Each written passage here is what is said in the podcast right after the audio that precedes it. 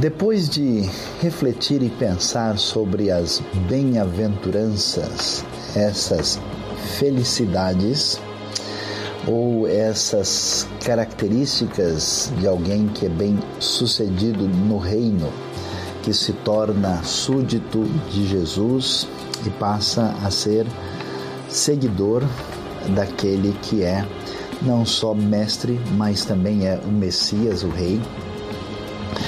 A pergunta é como é que essa realidade do projeto do reino vai fazer qualquer sentido.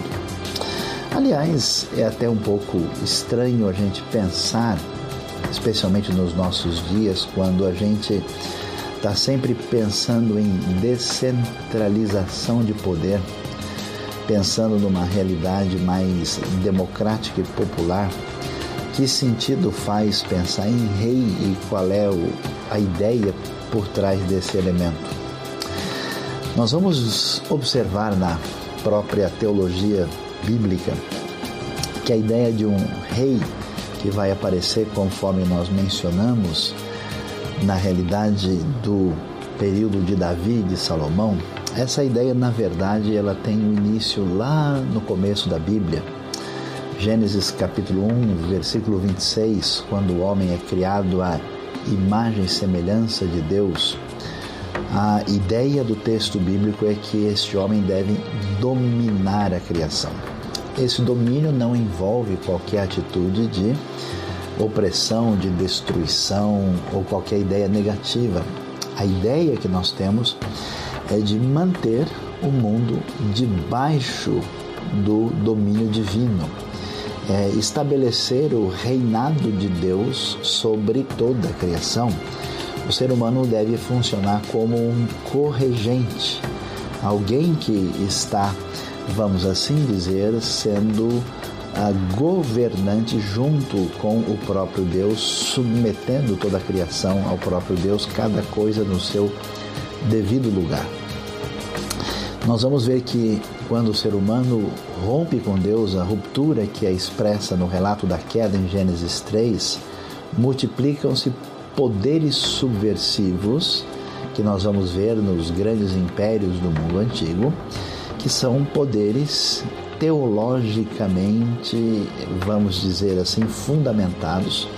Eles têm uma legitimação religiosa e a realidade desses poderes subversivos contra Deus é de opressão e de dominação. Quando nós pensamos no rei que pertence a Deus e governa em nome de Deus, a ideia é diferente. Quer ver um exemplo disso? Se a gente pensar num rei, ah, dificilmente nós vamos ter em mente o que o Salmo 72 vai nos apresentar. Em todo o Saltério, nos seus 150 salmos, dois salmos são ligados diretamente à figura de Salomão, Salmo 72 e o Salmo 127. Quando então nós olhamos com atenção para esse Salmo 72, esse salmo ligado a Salomão, ah, é interessante demais observar que o foco do salmo é que o rei existe exatamente para servir o povo. Se espera desse rei que tenha um governo, claro, que dure para sempre, se espera desse rei que tenha um governo que chegue de mar a mar, isso já evoca essa plenitude e amplitude da expectativa desse rei no futuro. Mas o rei deve trazer justiça, ele deve garantir a prosperidade, o bem-estar de todos e, especialmente, como vai focalizar o verso 4, ele deve defender ah, o povo, ah, aqueles que são oprimidos, de todos aqueles que tentam de alguma maneira prejudicá-los e fazer qualquer tipo de mal. Então, a, a ideia é que esse rei vai garantir a justiça ele vai garantir a ordem e vai garantir a equidade e a paz. Então, nesse sentido, a ideia de governo, que às vezes já está contaminada com a ideia de domínio perverso e opressão, tem um outro fator, e aí nós vemos essa realidade do reino. Mas como nós vemos, a lógica do reino conforme Jesus é diferente. Ela não vem pela força, ela não vem por o domínio de estruturas, ela vem por uma mudança interna daqueles que entram em contato com essa atitude, postura e perspectiva fascinante do próprio Rei que é Jesus. E depois de descrever toda essa realidade das bem-aventuranças que são, vamos assim dizer, as armas de conquista do reino, ah, nós vamos encontrar esse trecho que vai agora do versículo 13 a 16 e que começa dizendo logo no início: Vocês são o sal da terra, mas se o sal perder o seu sabor, como restaurá-lo? Não servirá para nada, exceto para ser jogado fora e pisado pelos homens. E Jesus prossegue. O verso 14 diz: Vocês são a luz do mundo, não se pode esconder uma cidade construída sobre um monte. E também ninguém acende uma candeia e a coloca debaixo de uma vasilha. Ao contrário, coloca a candeia no lugar apropriado e assim ilumina a todos os que estão na casa. E assim o texto vai prosseguir chegando até o verso 16 e encerrando, dizendo: Assim brilha a luz de vocês diante dos homens, para que vejam as suas boas obras e glorifiquem ao Pai de vocês que está nos céus. E o que que a gente precisa entender desse texto? Vamos voltar ao que acontece nas bem-aventuranças. O que, que se espera? Se espera uma atitude de ódio da parte do mundo e uma atitude de desprezo diante desses discípulos dessa proposta do reino. O que, que se imagina que a igreja vai fazer? A igreja não será bem recebida. O grupo de seguidores desse rabino da Galileia ah, dessa proposta do reino vai ser mal recebido e vai sofrer perseguição, mas essa comunidade, esse grupo, essa igreja deve amar o mundo e servir esse mundo. E, portanto, o que, que eles devem fazer? A pergunta se torna emblemática e significativa.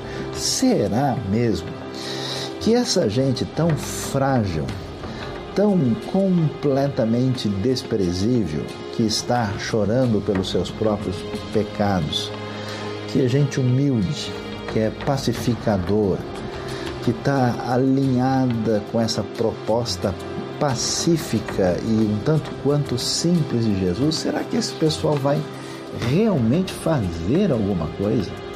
Eles têm algum poder diante das forças do Império Romano? Eles têm algum poder diante do arsenal bélico que o mundo de hoje tem, com todo o dinheiro, toda a força política, todas as dimensões, faz algum sentido? Aí vem a santa loucura do Evangelho.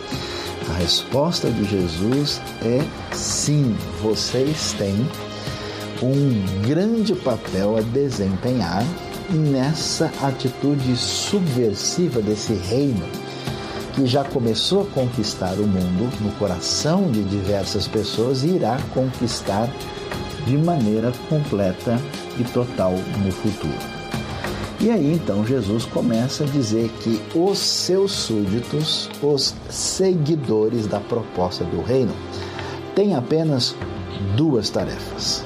O que se espera deles é que eles tenham duas funções que eles devem exercer adequadamente. E o que é que eles precisam fazer? A primeira coisa, conforme nós pudemos observar, eles precisam ser sal da terra.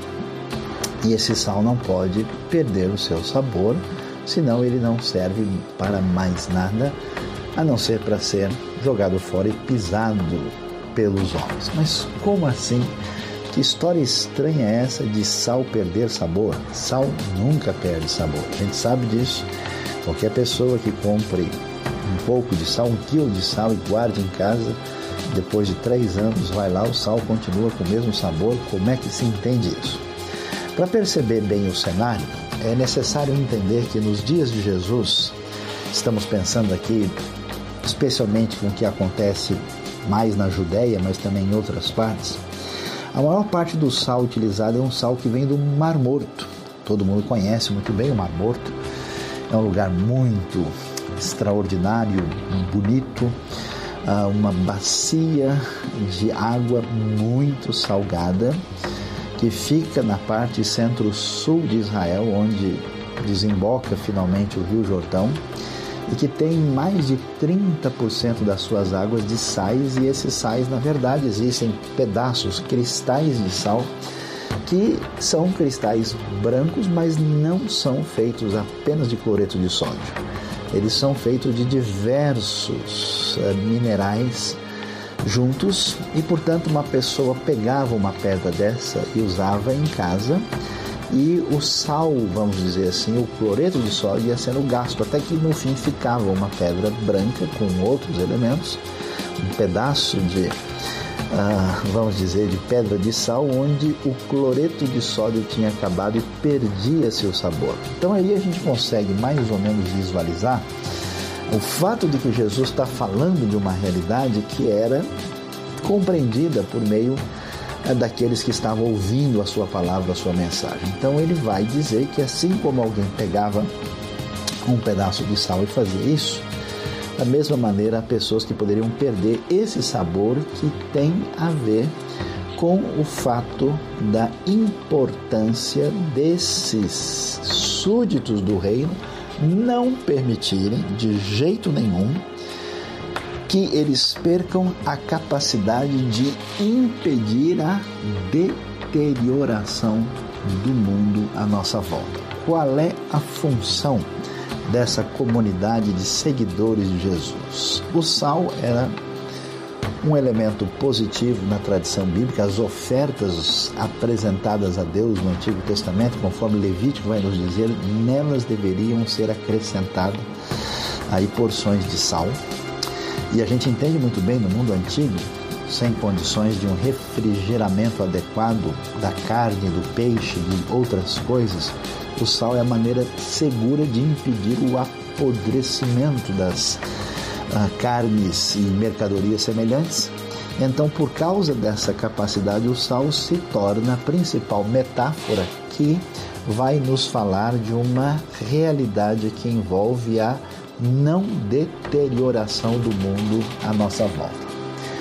A maneira pagã de pensar, a realidade desse mundo romano que é tão uh, voltada para o poder, no ambiente onde os imperadores se proclamam divindades e eles esperam que os outros os adorem e eles são uh, indevidamente reis e deuses que se opõem ao verdadeiro Senhor, aí nós vamos ter uma outra lógica que aparece aqui, que a esperança desse mundo é que os discípulos de Jesus não permitam que o mundo venha a apodrecer e perca completamente a referência no sentido ético da palavra para que a deterioração, a corrupção e a putrefação desse mundo não tome conta de tudo, é necessário que esses discípulos de Jesus façam o seu papel alinhados com as virtudes do reino. Você já imaginou que seria do mundo sem discípulos de Jesus? Ninguém mais teria interesse em se preocupar com doentes, com órfãos, com pessoas necessitadas não haveria qualquer preocupação com ética, com qualquer elemento ligado à justiça. Seria, vamos dizer, aquela luta selvagem do mundo sem Deus. Aliás, como era o mundo, vamos dizer, no contexto da própria Europa e dos outros continentes antes da chegada das ideias e práticas da fé cristã.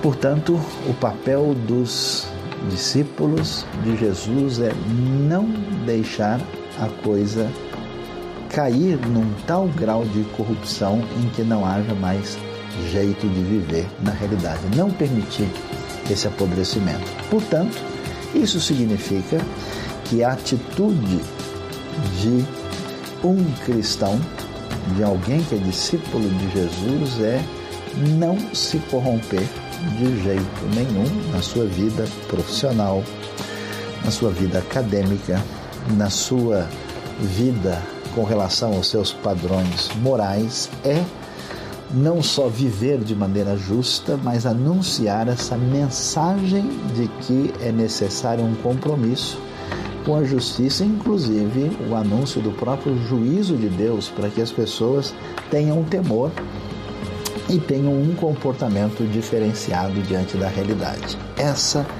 é a função que aparece em primeiro lugar aqui. A segunda necessidade colocada pelo próprio Senhor é que nós devemos ser luz do mundo. E, claro, a ideia é muito clara: ninguém pode esconder uma cidade que está lá no alto da montanha, ou seja, a luz deve iluminar. Ninguém acende uma candeia, uma lâmpada antiga que servia para iluminar a casa e era colocada naquela casa simples em Israel, num lugar alto, e ninguém poderia colocá-la debaixo de uma vasilha, mas deveria iluminar a casa toda. Da mesma maneira, a pessoa que é discípulo de Jesus, que está alinhada com o reino, precisa ser luz do mundo. E o que é ser luz do mundo? A luz tem um comportamento diferente do ser salvo. Luz significa invadir, significa marcar presença, significa influenciar, significa fazer diferença, uma diferença positiva na realidade que está à nossa volta. Isso significa que ser discípulo e estar alinhado com as propostas do reino não significa apenas ter aquela espiritualidade negativa que muita gente tem, que é aquela espiritualidade, ó, eu como um bom servo de Jesus, eu não faço isso, eu não faço isso, eu não faço isso, eu deixo de fazer tais coisas como se o afastamento e o abandono da realidade à nossa volta seria suficiente. Não. Ser luz do mundo significa levar a realidade do reino, confrontando as trevas nos contextos mais inóspitos e complicados possíveis. Isso envolve o testemunho do cristão em termos das suas palavras, a sua postura perante a vida, mas principalmente o que vai aparecer aí no versículo de número 16, onde o texto diz: Assim brilhe a luz de vocês diante dos homens, para que vejam o que? As suas boas obras. Por quê? Porque o problema é que talvez esse seja uma das grandes problemas e dificuldades na nossa realidade quando a igreja tem uma boca muito grande.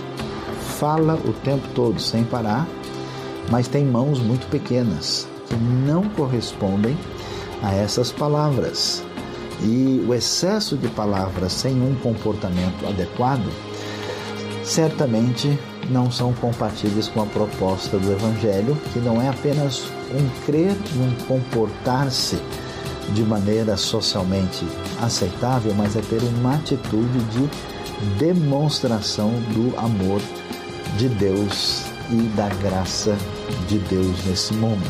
Portanto, é necessário que aqueles que estão ligados ao reino, que experimentaram essa graça, que receberam essa salvação, tiveram o perdão dos pecados, que estão em sintonia com Deus, comece a mostrar atitudes, obras, ministérios, práticas que reflitam a luz desse reino que confronta as trevas. E que obras são essas? Certamente são obras ligadas às próprias bem-aventuranças que nós ouvimos.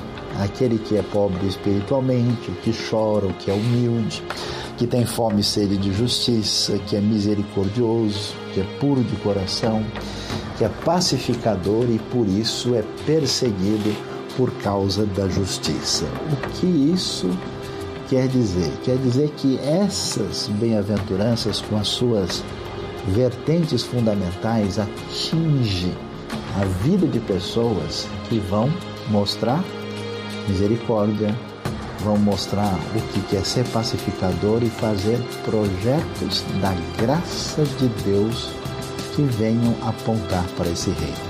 Por isso é impressionante como tantas pessoas, através da história, atingidas pela ação incrível do reino, gastaram a sua vida para cuidar de leprosos, gastaram a sua vida para cuidar de crianças, para se dedicar ao ensino e estudo da palavra divina, gastaram a sua vida como professores, gastaram a sua vida sendo luz, fazendo diferença, confrontando o mundo de trevas e mostrando paz, justiça, equidade, bondade, amor de Deus. Quando a gente mostra essa graça de Deus concreta na vida de pessoas que não podem, não devem merecer nada, nós sinalizamos que o reino chegou e apontamos para essa grande realidade. Por essa razão é que a gente vai ver duas coisas muito impressionantes e especiais. A primeira é que o reino de Deus, na proposta de Jesus, não sugere uma coisa de natureza macro, não sugere uma entidade abstrata, não se preocupa com mudança de sistemas, não entende que a questão é trocar a lógica do funcionamento das coisas, não. A aposta é no coração da pessoa e na vida do indivíduo que faz toda a diferença. Porque quando alguém encontra uma pessoa que está alinhada com o reino, cuja proposta de vida é diferente, o impacto que isso traz é absolutamente incrível. A ideia é que a salvação do mundo não é feita por grandes mudanças no ambiente macro, mas na vida de indivíduos que, mudados pelo reino e envolvidos com esse amor que se manifesta nos projetos do reino, essas pessoas é que vão salvar o mundo. Deus nunca chamou organizações e sistemas, sempre chamou indivíduos que, atingidos pelo poder e a graça divina, fizeram toda a diferença na história. E a segunda coisa é que as pessoas vão ver essas obras que estão relacionadas com o reino. Essas obras, filhas das bem-aventuranças, e elas vão glorificar o Pai que está no céu. Elas vão enxergar a Deus através dessa atitude. Elas vão ver de fato quem é o Rei e, portanto, a sua postura, a sua atitude será completamente diferenciada. Para que a gente entenda com mais clareza tudo que está ouvindo, tudo que está envolvido, melhor dizendo, na proposta de ser sal e luz, eu queria mais uma vez fazer com que você pense e entenda e sinta comigo a força de uma tradução contemporânea que traz esse texto para a nossa realidade. Vamos ver Mateus 5, de 13 a 16 na versão A Mensagem. Permitam-me dizer por que vocês estão aqui. Vocês estão aqui para ser o sal que traz o sabor divino à terra. Se perderem a capacidade de salgar, como as pessoas poderão sentir o tempero da vida dedicada a Deus? Vocês não terão mais utilidade e acabarão no lixo. Há uma outra maneira de dizer a mesma coisa. Vocês estão aqui para ser luz, para trazer as cores de Deus ao mundo. Deus não é um segredo a ser guardado.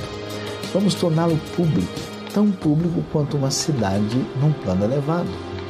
Se faço de vocês portadores da luz, não pensem que é para escondê-los debaixo de um balde virado Quero posicioná-los onde todos possam vê-los. Agora que estão no alto do morro, onde todos conseguem enxergá-los, tratem de brilhar, mantenham sua casa aberta.